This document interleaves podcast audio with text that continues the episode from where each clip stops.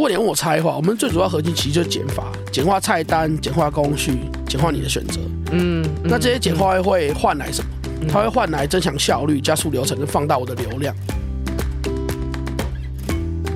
我们叫黑猫宅急便帮我们送蛋，三百颗破一百颗呢，打开来都哇臭掉了，到底还能不能用不知道。但是我们就想哇，先试试看嘛，这样赚他的钱。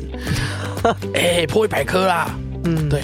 那这个坚持嘛，嗯，为了以后开店长长久久，好像要坚持呢。嗯，我们就这样一步一步的把每一个厂商都搞定。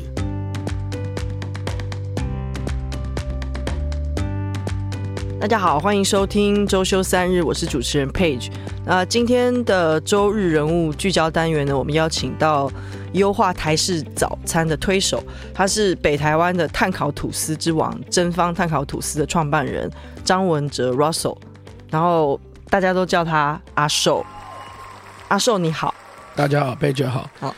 我很早以前，我记得应该是你们只有开一家店的时候，我就吃过正方了，是是在信信信义对不对？没错没错，信义信义好，那我有一家第一家门店，那时候信义我就吃过了，然后我回去爬了一下你们到现在的发展，从一五年九月到现在，如果我不算中间疫情，不算中间有一家店撤柜。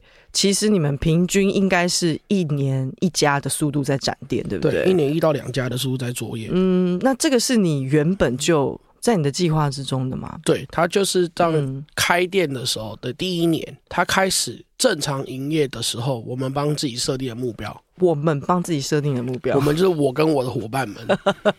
其实你第一家店从筹备到真的开店，前期的你的前置期大概做了多久呢？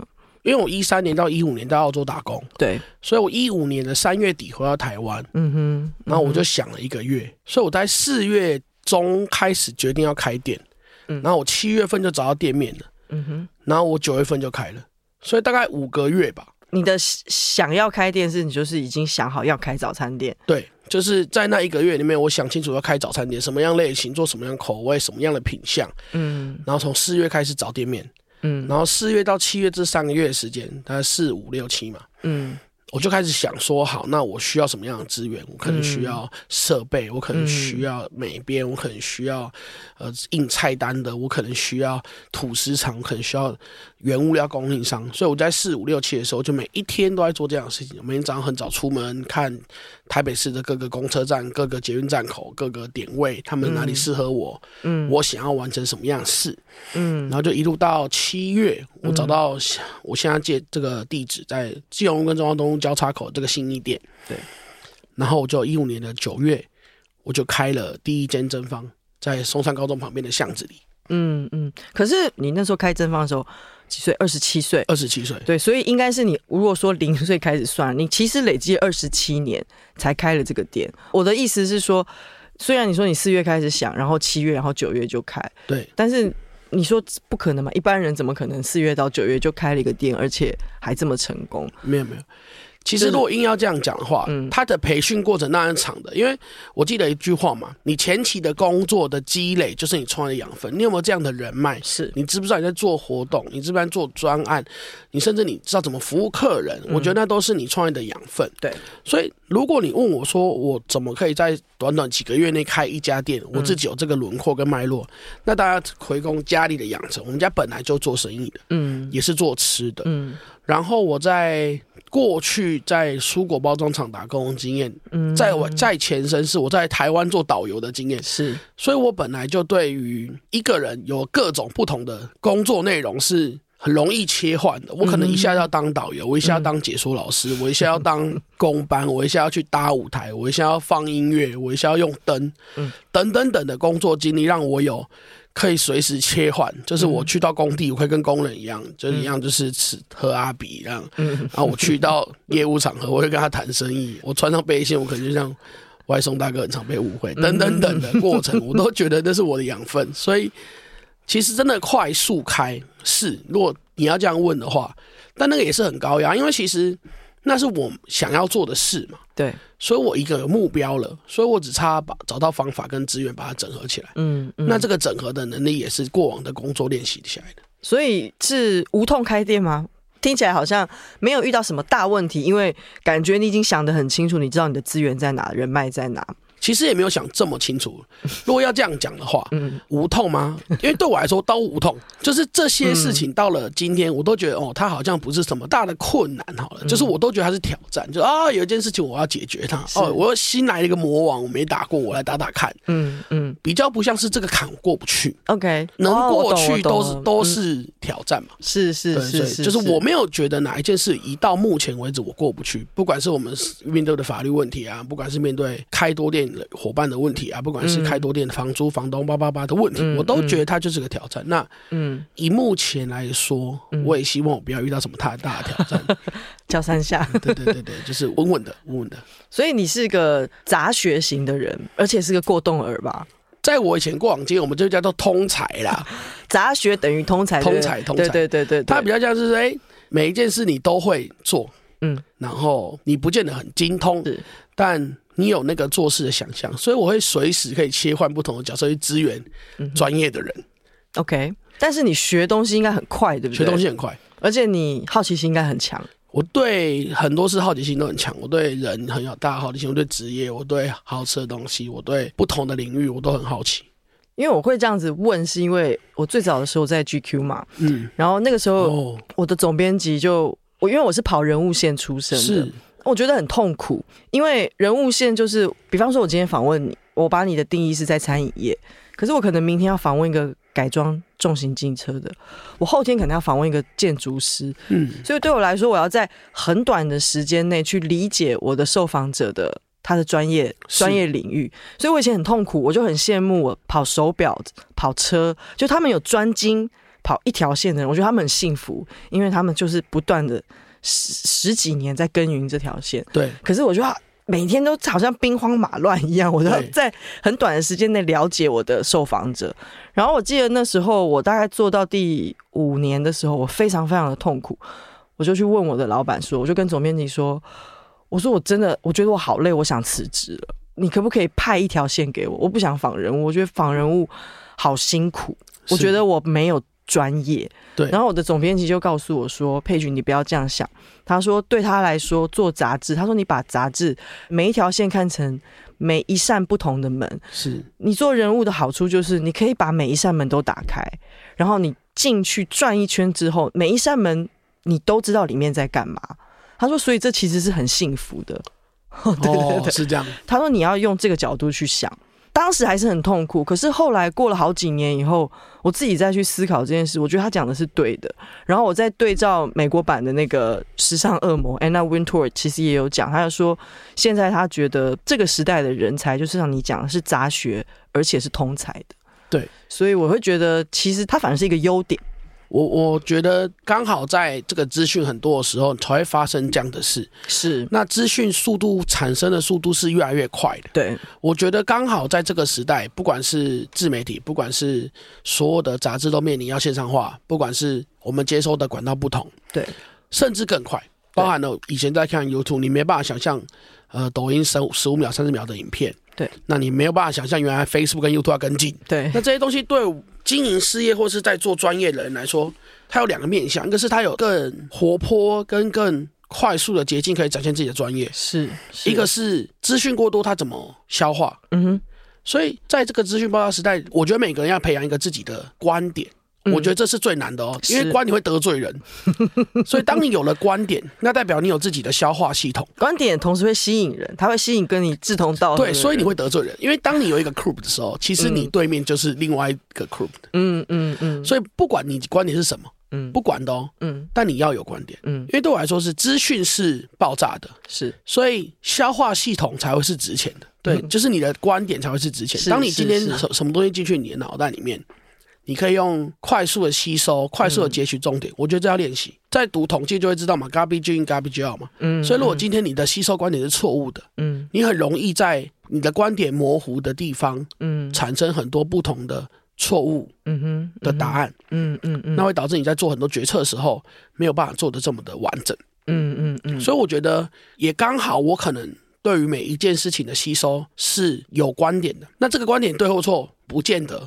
以前可能要花十几二十年来看这件事对还不对，那现在很快，你可能三个月内哦，这个专案费哦就失败，是。我们很快就把它停掉。是，所以我觉得通才或杂学或是全能型人才在这边这个时代其实是蛮吃香的，因为也不讲斜杠不斜杠，但我讲的其实是你对于每一件事情都保持着高度的好奇，然后执行力很够，嗯，所以你才有办法在每一件事情。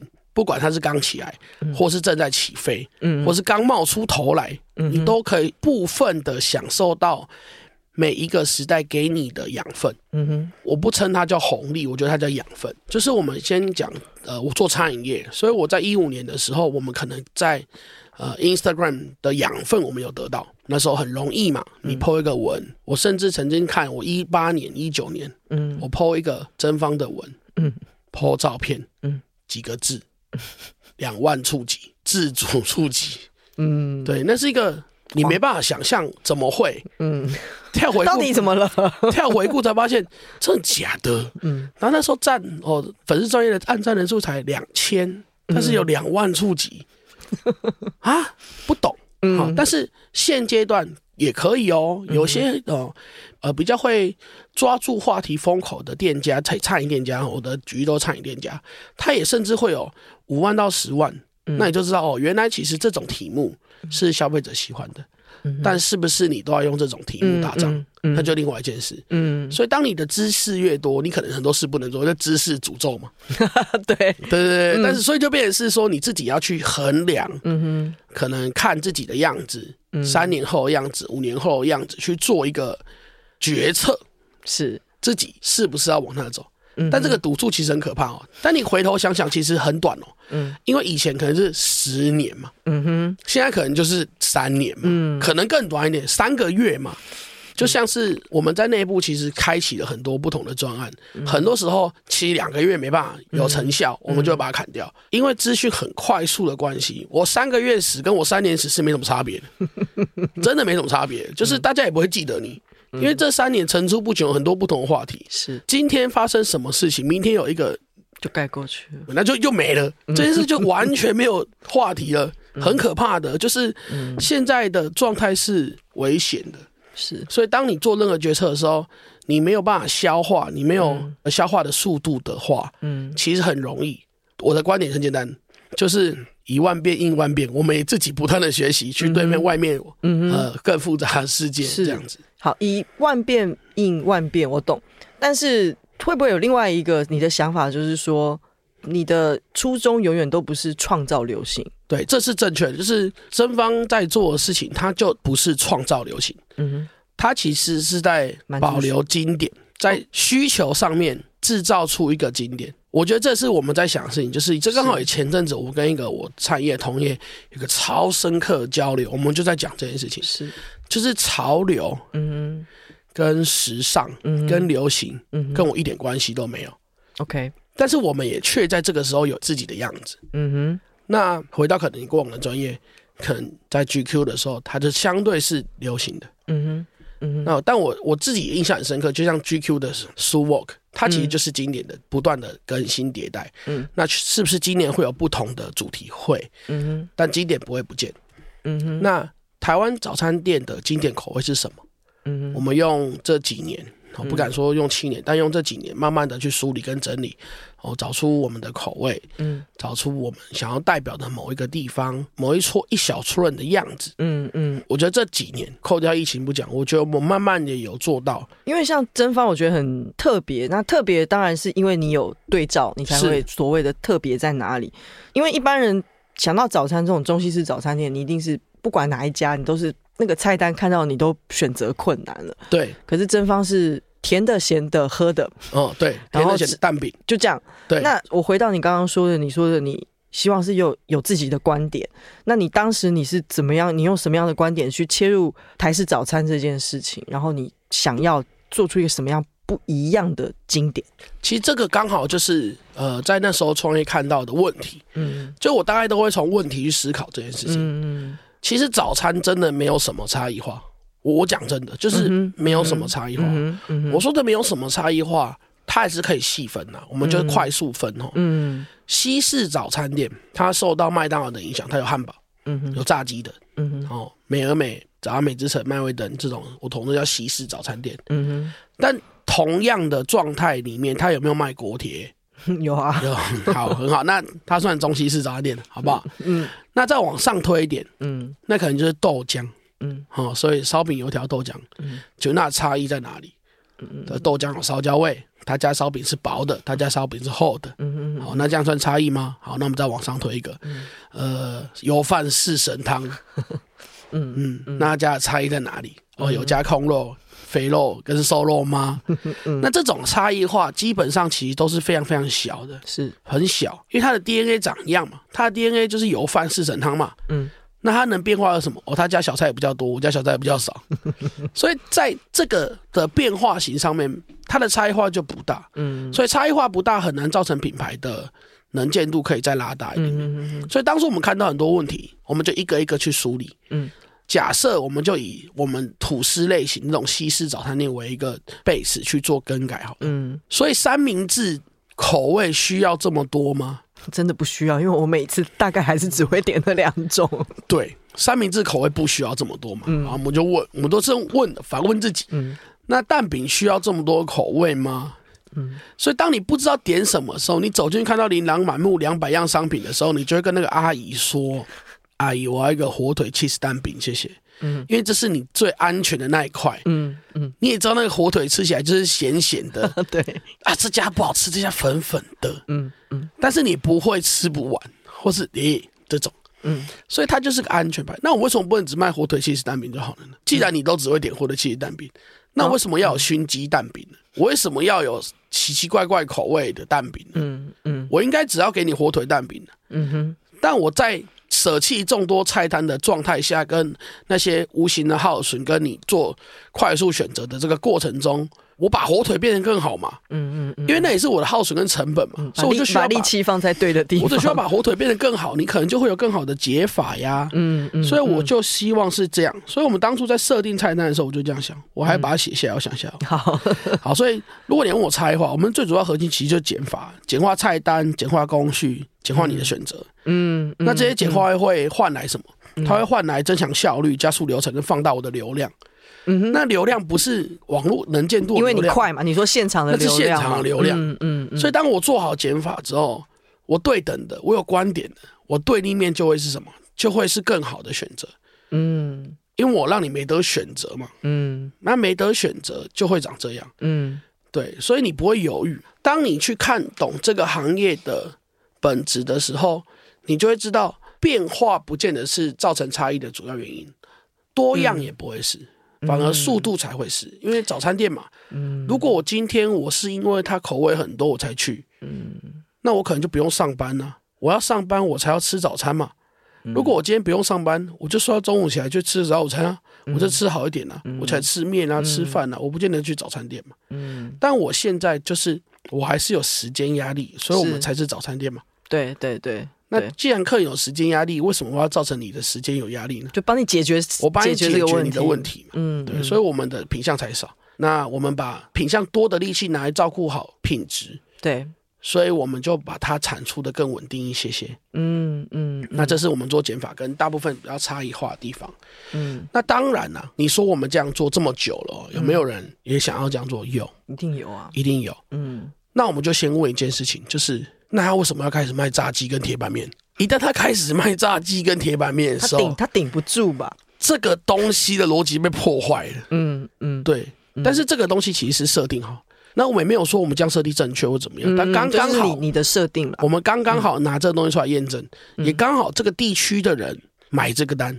你说的地区是台北，台北 OK，然后商办区买这个单。你刚刚讲到减法哈，我突然想起。前一集采访的比较餐饮的前辈就是那个 Ice Monster 嘛，OK，对，那老板叫 Frank，Frank 其实他，你看他已经开店二十五年了，是，那他进入到新的世代，其实他很他很惶恐，是。因为他的逻辑里面，他会觉得说 Ice Monster 好像有点跟不上所谓潮流这件事情，他认为其中有一个点是因为他的新品项推的不够快。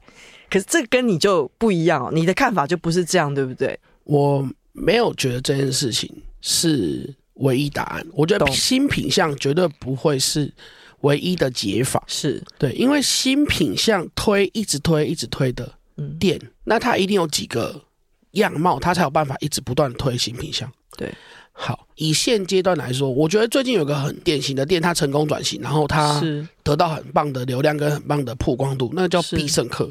嗯，他退了榴莲和披萨，谁要吃啊？还有鸡的猪血糕，对对不对？嗯，但是他有卖哦，是。尝鲜的多。但你跟我讲，你真的拿起电话或是 App 点进去，你就会点什么？海鲜？对对对，你还是会点那会，就是说活动归活动，没错，固定品相归固定曝光归曝光。嗯，那芒果冰这件事情，嗯，它不会消失，对，真的不会，对。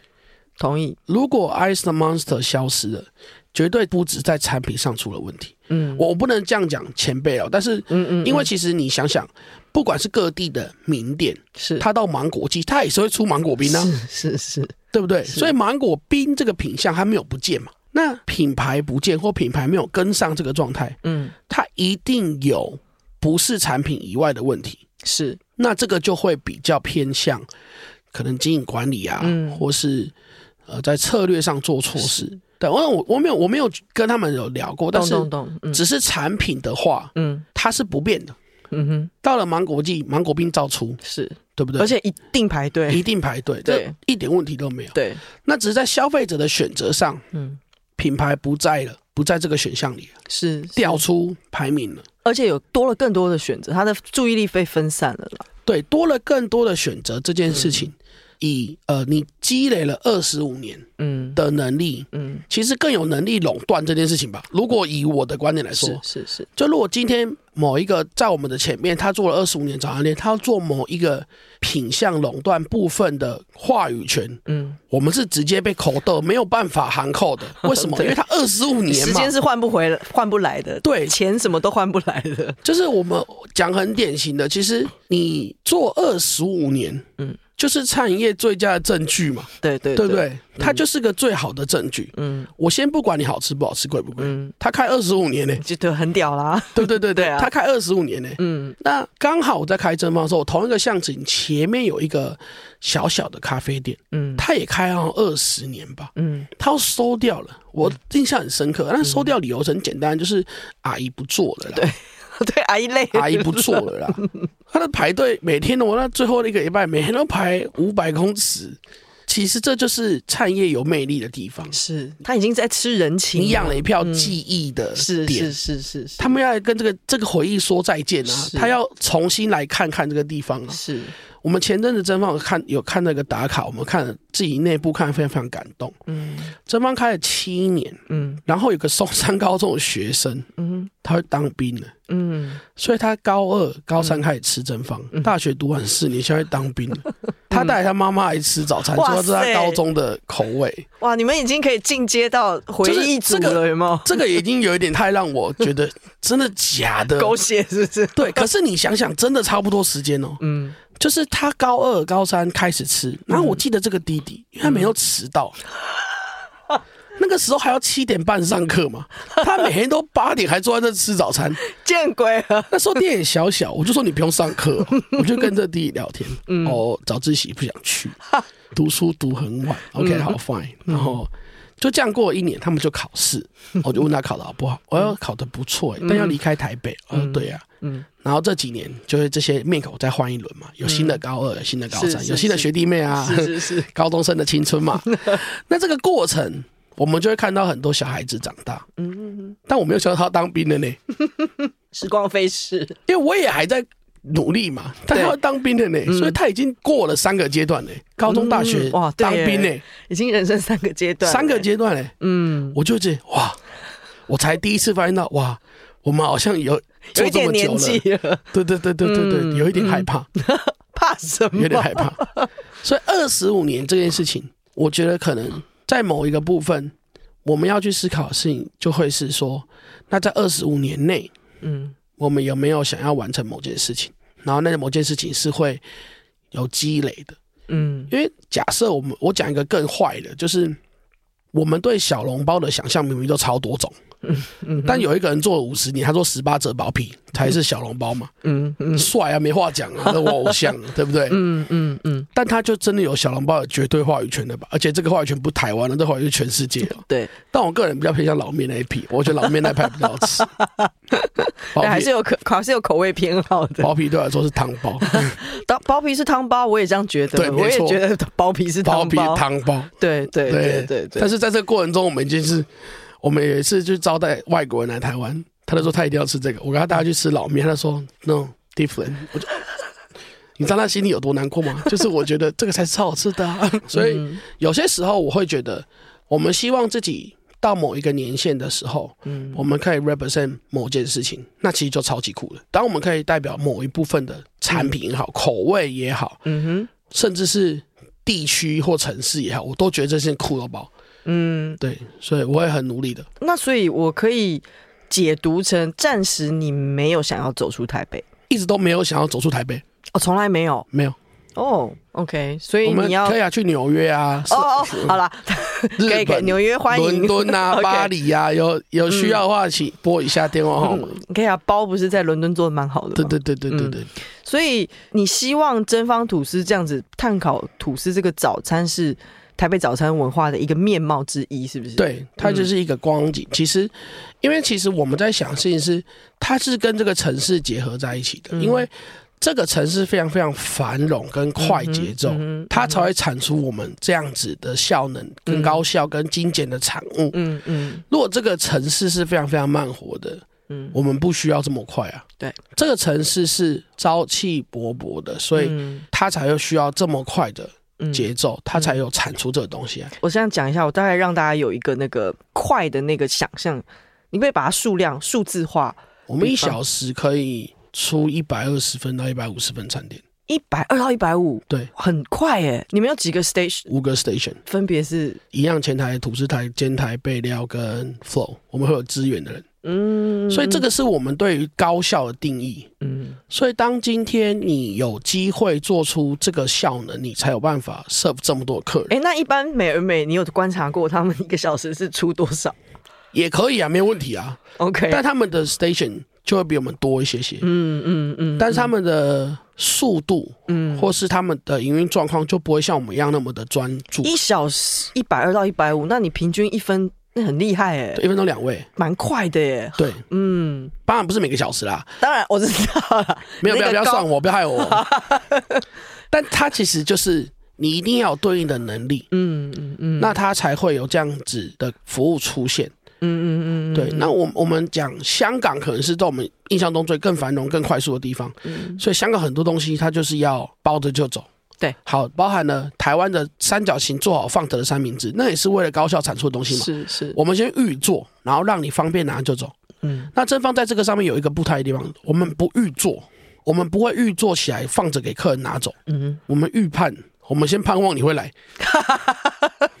做法是，对，反过来，反过来，就是如果今天我是预做，那这东西就会放嘛。嗯，我们不希望它放。嗯，我们用科学先判断我这一小时流量有多少。怎么判断？可以判断啊，可以是，可以抓，可以抓。OK OK。所以当我预判了他的预判，OK，你预判他的预判，我预判他的预判。嗯，所以那我们在每一份客人手上拿到餐那一份的餐，就是最热腾腾的，刚刚好做好的那一份。嗯，那我们用很多方法啊，不管是电话预订单啊，不管什么，我们就预判。他会来嘛？嗯，所以他拿到餐就会是最热、最新鲜的那一份。嗯，那当然，他提到公司的路上会有一点失温，嗯，但不会是冷的。我对于早餐的要求是，我觉得冷的就不行，冷的不行，不会是冷的。嗯，那这个时候，我们为这个城市。创造这个温暖的早上，嗯，起码他等一下开会的时候不会不心情不好，对，对，他等一下开会，嗯，对不对？所以他等一下可能要对决策台湾重要大事啊，比方说让他心情好哦，这个很重要。对啊，他可能旁边是这边优卡公司，旁边是什么？他要。决策我们以后的大事，结果他知道冷早餐，他如果害我以后不方便怎么办？对，我本人也是吃到不好吃的东西会影响决策的那种，会影响决策，它可以让我们这个国家变得不好，所以我们希望提供好的早餐给大家。好伟大哦，真芳碳烤吐司。我们真的想很远啦，我们真的是觉得这样，就是你看哦，我们招到外国客人嘛，如果今天外国人来台湾吃到不好吃的食物，或是没有人给他好的盖。然后他知道不好吃的店，然后他说台湾东西不好吃，其实我现在很生气，那非战之罪、欸。对对对对，那你你你是你没吃到，好不好？你没有吃到，你你没有吃对啊？嗯、你怎么会说我们不好吃呢？嗯，你把你朋友先抓出来，慢慢看，为什么谁带你谁带你去的？嗯，我是导游嘛，所以我不可以推不好的东西给他们嘛。嗯，嗯，对不对？所以我就会觉得说，那如果今天每一个店或每一个接待外宾的朋友都是知道我们要很骄傲的说，我跟你讲这很好吃，就像我们认识身边的台南人一样，他会带你去吃很多好吃的东西。嗯，每个人都有自己的口袋名单，那就是很棒的循环，它会让你。对这个城市，对这个国家有一个很棒的印象，嗯，你会再来吗？嗯、你会愿意分享给你周边的人吗？哎，因为我知道你，你是不是其实有跟观光局还是什么有？有有有，我们你那个是怎么开始合作的？是一八一九年，我们去甄选那个台北城市代表哦，然后我们就有上。OK，他甄选是怎么就餐饮类还是什么分类别？对对对，分餐饮跟分呃时段。哦，对，饭店，嗯，包含主推也有啦。那时候刚好就有被甄选上，嗯、所以我们就有一八一九年是台北市的观传局合作的伙伴。所以观传合作伙伴要做什么？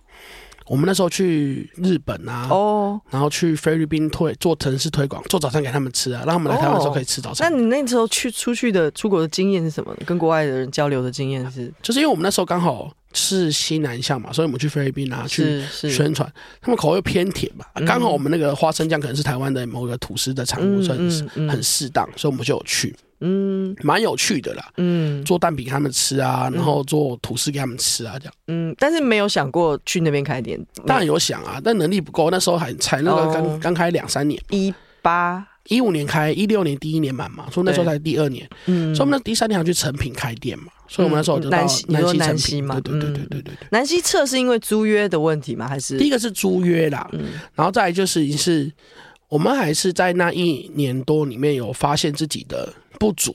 怎么说？可可是南溪几点开始营业？七点啊，这就是问题哦。哦，就是我们其实就是早餐店。对，我说的不足其实是这样。嗯，就是当真方我们已经定好自己是这样子的业态的时候，是我们可能从七点到下午两点，生意都是很正常的。对，但两点之后不会有人想要吃早餐嘛？嗯，有也少数。对对对。但在百货公司里面呢，就遇到一些营运的问题，就全时段的。对，那我们要不要因应这件事情开始卖铁板面？哦，这个真的会挣扎。对。那我们就挣扎一年嘛。你当然知道你自己卖铁板面生意不会差哦，因为以我们想要的状态，我们认真会把那个铁板面做的很赞嘛。嗯，我们可能就是又是回到我们自己基本的产品的套路，就只有两个口味。是，那这两个口味可能我们会努力的去把这个东西变得很经典。嗯，然后也认真做。嗯，大家就影响到我们整个产品线的结构。是，那我们也可以为了百货公司做一个调整啊。可那个时候的我们就是不想。现在可以谈谈哦，毕竟这几年比较辛苦。嗯嗯，但是那个时候我们就真的是不想。那既然没有调整品相到全日餐营业时段，我们势必在营业额的表现或是在营运的表现上面就会相对吃力一点点。是，那他也不是业绩不好，我们直接就决定好合约到了。嗯，那也在那个时候，COVID 还没有爆发前，我们就收掉。其实收掉的时候，我有后悔过。二零，我看是二零二零年收的嘛。哦，那时候还没有，那就是。擦边球了，就是最后一个 季度了，过我就爆了。嗯，就那个点我们就合约到了，然后我们就选择跟成品结束合作关系。嗯嗯嗯，那当然，呃，之后这两年变化非常非常快嘛。对。但因为这两年我们也没有停止开店，我们也是在二零二零年的时候也开了新的店，然后也也不同新的品牌。对对对，也今年也在开一个新的店，所以它一直照着我们要的节奏前进。我想回头讲，就是说，因为你说你把力气、火力，你不是多品项，但是你把少品项做好。对。那我们来聊一下，就是因为我知道你有所谓的鸡蛋溯源啊，然后肉啊，你可不可以跟大家讲一下，就是你在选择食材还有食材管理上面，你规划品相跟食材管理上面的一些 tips。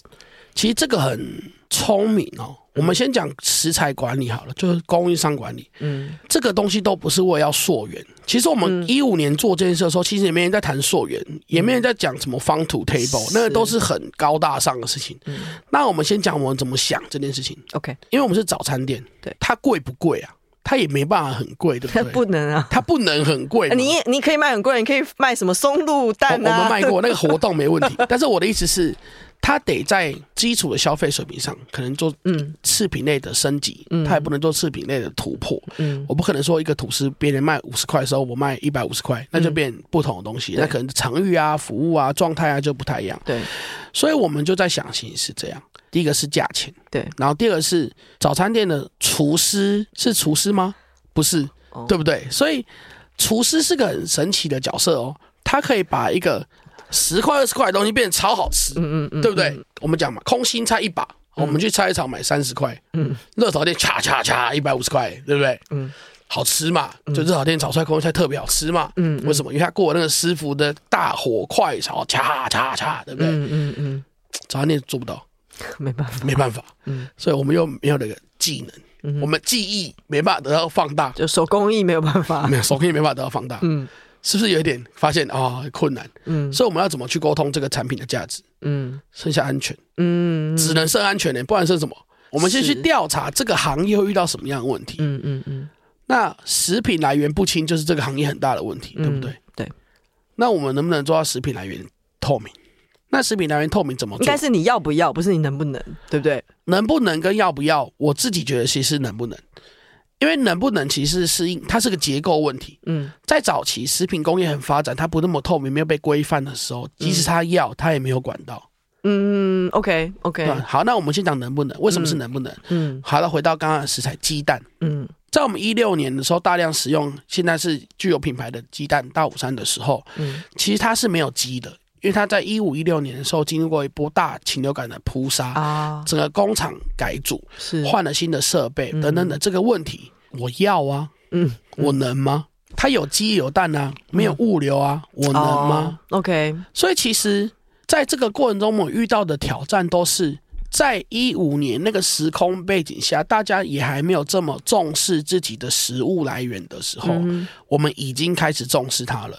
嗯，的理由只是为了安全。嗯，那个安全有两个故事，一个就是刚刚鸡蛋这个故事，第二个就是我前在另外一个节目也谈论过，就是我们有遇到一波猪下痢，猪下痢就是猪它落晒，那猪就会死掉。是，那这个猪人是可以吃的，哦因为它煮熟就没有病了嘛，它不是什么口蹄疫什么的，它没有对人有危害。嗯，那你吃的猪是生病死的还是正常死？你哪知道？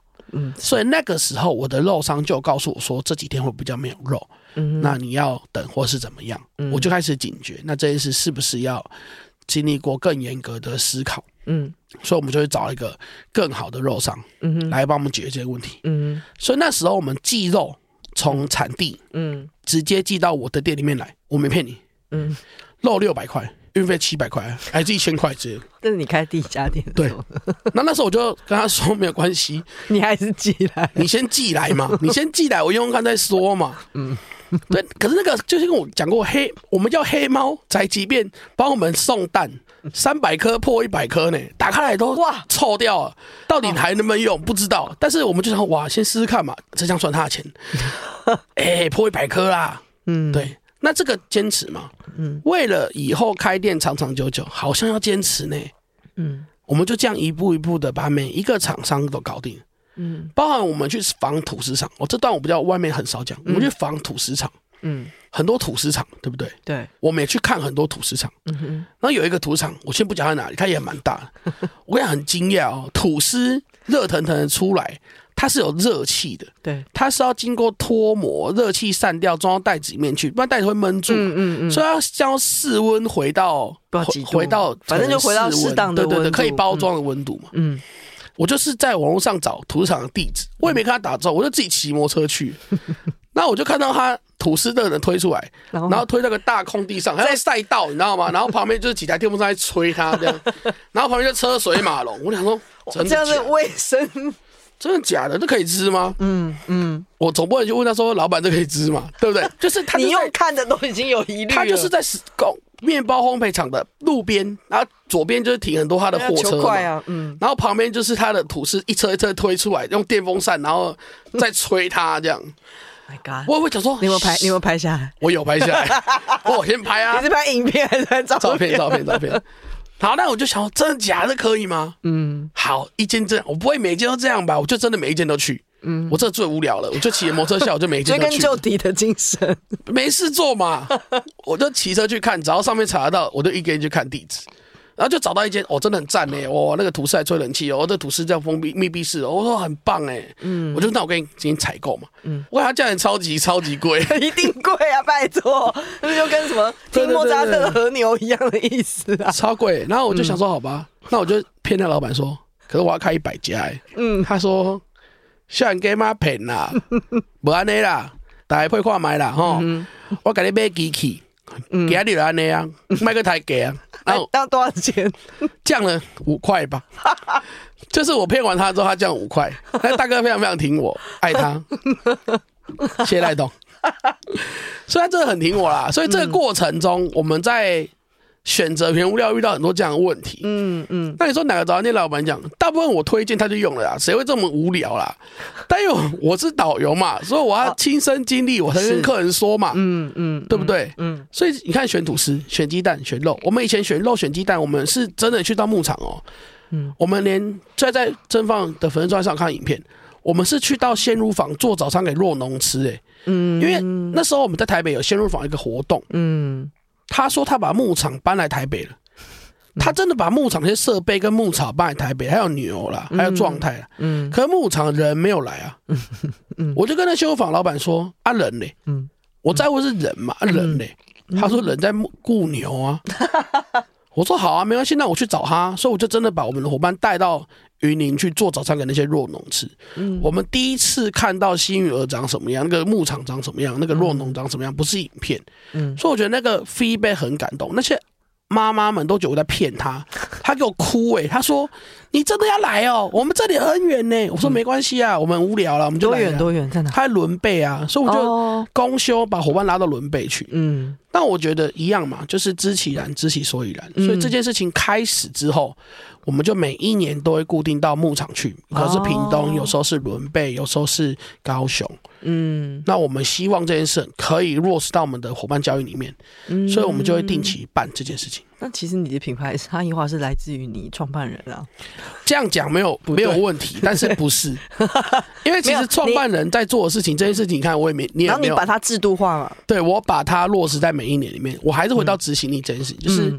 可是你看这件事情，消费者大部分是不知道。我讲真的，当然，不知道的。嗯，但是因为这件事情，因为我们有做，它会反映到，它会反映在每一口里面，所以客人不知道我们那么用心，但客人知道这东西不差。对对对对，客人知道这东西是有信任度的。嗯哼，那这怎么证明有信任度？其实是就回到还是营业额是最好的证据。嗯嗯，然后。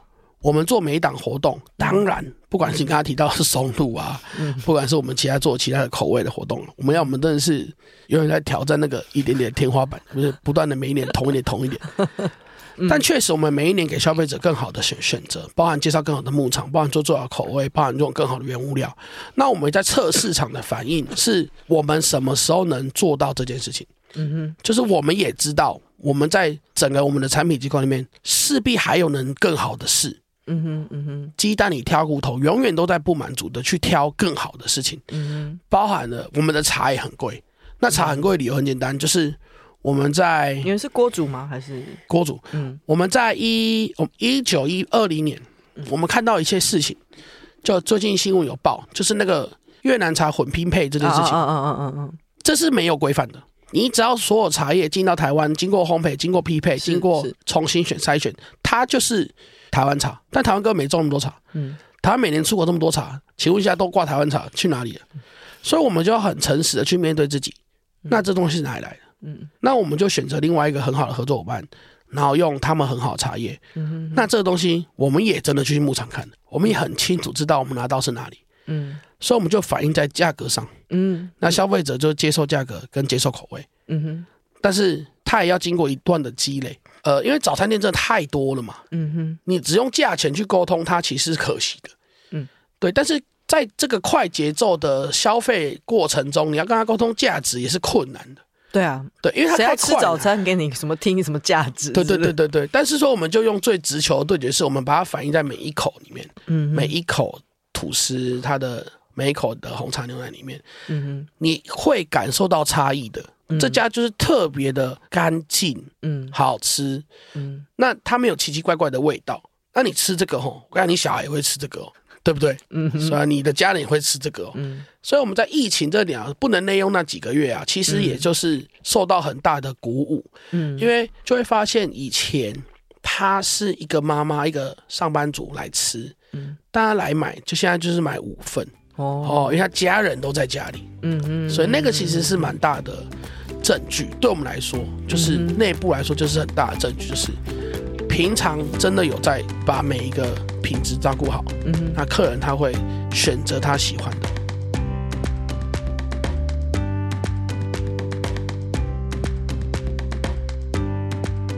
希望你喜欢今天的周日人物聚焦，那欢迎订阅周休三日的 Podcast。